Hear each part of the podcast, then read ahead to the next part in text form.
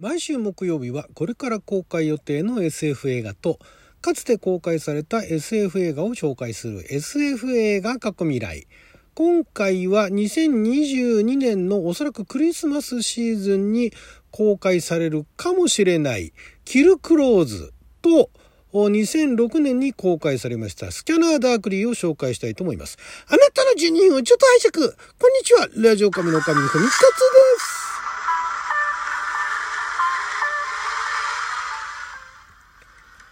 昨日は2022年1月13日木曜日、六曜仏滅でございました。もう14日になっちゃいましたけれども、えー、今回はですね、えキルクローズというまず2022年公開予定の、おこれはね、厳密に言えば SF のくくりではなくですね、まあ、どちらかといえばファンタジーなのかなと。で、まあこれあの、タイトルにもあるように、えー、クロースを殺せと。そのクロースって誰かっつったらサンタクロースなんですね。で、あの このね、えー、パンデミックのこのご時世に、えー、西側諸国を24時間で、えー、駆けずり回ることのできる、ね、プレゼントを届けるために、ね、配ることのできるサンタクロースは、これは要注意人物だということで、クロースを始末しろっていうね、指令が下るんですね。本当にバカバカしいっちゃバカバカしいんですけども、で、えー、それに予告の段階ではもうどう見てもこれサンタは戦う気満々だろうっていう感じで、ね、サンタクロースを追い詰めるっていうか、サンタクロースの居場所を見つけるんだけども、中からバーンっていうなんかちょっとムキムキのサンタクロースが出てきて予告終わりみたいなね。なんかそういう漫画ありましたよね。で、これアニメーションなんですけれども、でね、これね、監督がね、これ何撮ってた監督かわかんないんですけども、えっ、ー、とね、もうこれあんまりキャストだとかなんかもよくわからないんですよ。監督がね、えー、なんだったっけな誰だったかな監督が、なんとかスミス、オリバー・スミス監督。ねどこのオリバー・スミスなんだっていうね、オリバー・スミスで検索しても出てこないんですよ。えー、まあなんかあの、前にもなんかそういう面白い作品、フロック・ロンドンっていうね、えー、バフタ賞を受賞したアニメーションチームが、まあイギリスにあるみたいなんですけどもそのまあでもフロックロンドって言ってるだけでイギリスのチームかどうかは知らないです。まあでもバフタだからね多分イギリスの制作チームだと思うんですがそこが、えー、新作を作ると。で今ねクラウドファンディング中なんですね。資金集めてて これ今年の公開間に合うのかっていう話なんですけれどもまあでも多分これから集まる資金の部分はいわゆるあの工業のために必要な公開のために必要なお金であっても撮影は多分ね撮影編集はもうほぼ終わってんじゃないかと思うんですがでこれがあの予告後で貼っときますけどねロトスコープなんですね。あのねロトスコープっていうのはえー、簡単に言っちゃえばね、この後あの紹介するスキャナーダークレなってまさにその、えー、ロトスコープ技法で夜あの、えー、映画なんですが、一回その実写でまず撮るんですよ。人間をね。あの、背景はどこでもいいんだけど、人間の動きを撮って、それを、もともとはあれ手書きだったから、もともとその、そうですね、昔はだからあれだ。その機械とかでなんとかやれない時代は、全部あの、手書きで、その人間の、ね、あの、ラインっていうのを、ね、なぞって、なおかつそれを、その上からだからキャラクターの絵にするんですよね。だから普通の、なんかあの人が、ね、まあ役者でも何でもいいですけど、それが演じてるところを撮って、その役者が動いてる一コマ一コマを、今度あのセル画に、もともとは、昔はセル画に、えー、起こして、で、さらにそこに、まあ、味付けをするわけですよね。背景は背景で別に用意したりだとかっていうのがロトスコープ技法で、古くはね、ヘビーメタルっていうアニメが確かね、ロトスコープじゃなかったから。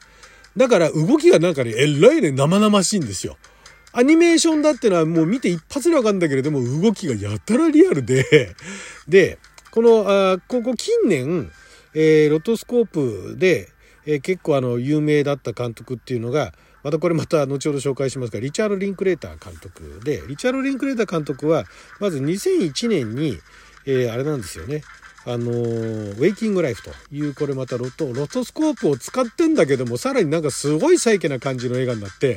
すごい難解なねまあ見る人になったらひょっとしたらスッと入ってくるのかもしれないですけど私見た時めちゃくちゃ難解でなんじゃこりゃっていうね。まあでもすごい印象残ってたんですけどもまあそういういろんな撮り方があるんですね。だから普通になぞってってでアニメーションのあの作りでだからキャラクターだけセルに起こしてあとは背景は自由にするだとかね。で、あと元々のキャラクターも撮影してるのは普通の格好なんだけれども、そこにあの後付けて手書きで衣装を加えてね、で、それをアニメーションにしたりだとか、まあいろいろできるんですけれども、このキルクローズっていうのは、だからね、すごいんですよ。もうあの、サンタ、サンタが、なんかサンタのね、まずね、目にね、縦にね、傷が入ってんですよ。もうそこからしてね、もうこれ完全大人向けのアニメーションだっていうのは分かってるんですけれども、なんかね、なかなかね、予告からしてね、ちょっとすごい気になる感じのね、もうどうせね、バカバカしい話になるのは目に見えてんだけれども、このロトスコープ技法でわざわざやっちゃうっていうところと、まあまあ、わざわざやるのには、だから言うなれば何ですかね、アクションシーンに、ある意味コストかけずに済むのかなどうなんだろう爆破シーンとかもアニメーションで制作しますから、実際の火薬用意してドーンってやるよりも、ね、あの、人でも、お金もかからなくて済むのかもしれないですけど、どっちが安く済むのかわかんないんですけども、まあでもちょっとすごいユニークな感じで、ね、えー、サンタを、サンタをね、その病原体をスーパースプレッディングですよ。だからその、えー、なんかね、あの病原菌をばらまいてしまう前に、その、捕まえるっていうところで、なんかすごいあの、スワットチームじゃないですけど、なんかあの、えー、一個師団みたいな、なんかそのサンタを追い詰めるんですね。そんなシーンがあって、なんだこりゃみたいなね、いうようなのがあって、まあだから SF というよりかは、ファンタジーだとは思うんですけど、まあ、ファンタジーといえばファンタジー。ファンタジーっていうのも難しいかもしれないですけど、アクションアニメーションっていうね、アニメーション、アクションアニメーションってまあ、日本だったらそんなに珍しくないですけども、海外でここまでガンガン動いてね、戦う、その、アクション、普通だったらリアルなアクション映画になっちゃうところをアニメーションにするっていうのはなかなか珍しいんじゃないでしょうかね。で、これ、絶対ね、これあの、公開されたら、どっかでは多分日本でも見ることできると思います。劇場にかからなくてもビデオオンデマンドでは見られるようになるんじゃないですかちょっとすごいキャッチーというか分かりやすいし、バカバカしいし、で、そこになんだか知らないけど、偉いなんかテクニックがね、あの、すごいテクニックでもって動画化っていうか映画化されてるっていうところで、話題性は十分だと思いますんでね、これすごい楽しみなんですが、そのロトスコープで SF 作品を撮ったのが、これが2006年のアメリカ SF アニメーション映画のスキャナーダークリなんですね。で、このスキャナーダークリっていうのは、まあ、あの、フィリップ・ケイ・ディック原作で、もうフィリップ・ケイ・ディックって言ったら、でフィリップ・ケイ・ディック原作の SF 小説の実写化って多分ね、えー、SF 映画化されている、えー、数多く自分の作品が SF 映画化されている筆頭じゃないですかね、フィリップ・ケイ・ディックってね。他にもいろんなハインラインだとか、まあ、あの他の SF 作家以外でもそのある作家の作品があ映画化実写化されるっていうのは珍しくはないんですがフィリップ・ケイ・ディックに至っては相当な作品数が実写化されてますんでね。SF っていうことを抜きにしてもかなりその原作小説が、えー、実写化されている作家さんなんじゃないですかね、まあ、シャーロック・ホームズみたいなのは別にして。でこのスキャナ・ダクリっていうのはあの主演がキアヌ・リーブさんですね。で、ロトスコープ技法なんだけれども、もうすぐ見てキアヌ・リーブスだとわかるんですね。で、ロットスコープをうまく使ってんのが、いわゆるね、これ、あのー、これもだから SF っちゃ SF なんですけど、麻薬常習者たちに、それをその近未来のアメリカで、えー、彼らを監視するお話なんですね。で、だから麻薬をやってる人たちっていうのがたくさんいて、その人たちから目に見える光景っていうのは、時にあの、なんかトリップした感じの、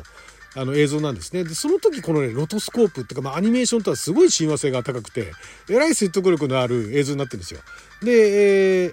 あの、リチャード・リンクレーター監督は先にもお話しいたしましたように、えー、ウェイキング・ライフというね、これまたロトスコープ技法でもって撮ったアニメーション作品があるんですが、ただお話が難解なだけじゃなくて、絵面もどちらかというと結構サイケデリックな感じになってて、ロトスコープ使ってんのはわかるけれども、かなり膨らましたよね、みたいなね。ロトスコープっていうのを非常にうまく活用して、ただその実写のね、実写の映像をアニメ、アニメーション風にするだけではなく、そこのその世界っていったものの表現っていうのを非常にあのうまくアニメーションならではの、え世界表現っていうのをやっていて、で、その監督、まあでもあの、リチャード・リンクレータ監督は他に有名なところだったらサンライズシリーズですね。ビフォーサンライズ。あ、違う違う。ビフォーシリーズか。ビフォー三部作ですね。ビフォーサンライズ、ビフォーサンセット、ビフォーミッドナイトの三部作ですとか、あとスクール・オブ・ロックですよね。えー、ジャック・ブラックさん主演のスクール・オブ・ロックの監督をやられたりですとか、あと最近だとなんだろう、ファーストフードネーションもあれもちょっと話題になりましたよね。あとは何だろうなエブリバディ・ウォンツ・サムなんてどれだけ、どれだけ話題になったかな。まあまあそういう監督でかなりあのユニークだし、非常にあの評価の高い監督ではあるんですが、その監督が撮ったスキャナダークリー、スキャナダークリーはあれ映像化非常に難しいと言われてたんですが、ロトスコープでやったらなるほどできるわな、みたいなね、いう感じで、私原作そこまでちゃんと読んでないんですけれども、かなり、あの、フィリップ・ケ・ディックの世界観というものを映像化するのに成功してるんじゃないでしょうか。で、まあこれあのお話自体はあんまり口に説明するような、まあ、あの、ものでもないので、えー、まあなんか麻薬常習者たちを近未来の世界で監視をするっていうこのキーワードでなんかこれ面白そうだなと。で、あとあの、出演しているね、まああの、アニメ化されてますけれども、キアヌ・リーブスだとか、あとあの人が出てましたよね。ロバート・ダウニー・ジュニアが出てましたよね。ロバート・ダウニー・ジュニアとか、ウディ・ハレルソンだとか、ウィノナ・ライダーだとか、結構なメンバーが出られてるんですよ。でも彼らね、すごい豪華じゃないですか。豪華なキャスト陣なんだけど、みんなロトスコープでアニメになってるんですね。だから、一回その彼らを撮ったものをさらに上からね、線、線をね、描い描いて、アニメ化しているって、これまたね、独特な映像なんで、ビデオオンデマンドで見られるかどうかわかんないんですけども、ね、スキャナダークリーよかったら見てみてください。はい、ということで、まあ、これ、なんで SF なのかっていうところも、口で説明しても分かりづらいんで、えー、気になった方は見てみてください。はい、ということで、ロトスコープつながりでしたね、今回はね。はい、ということで、12分間の貴重なお時間いただきありがとうございました。それじゃあまた。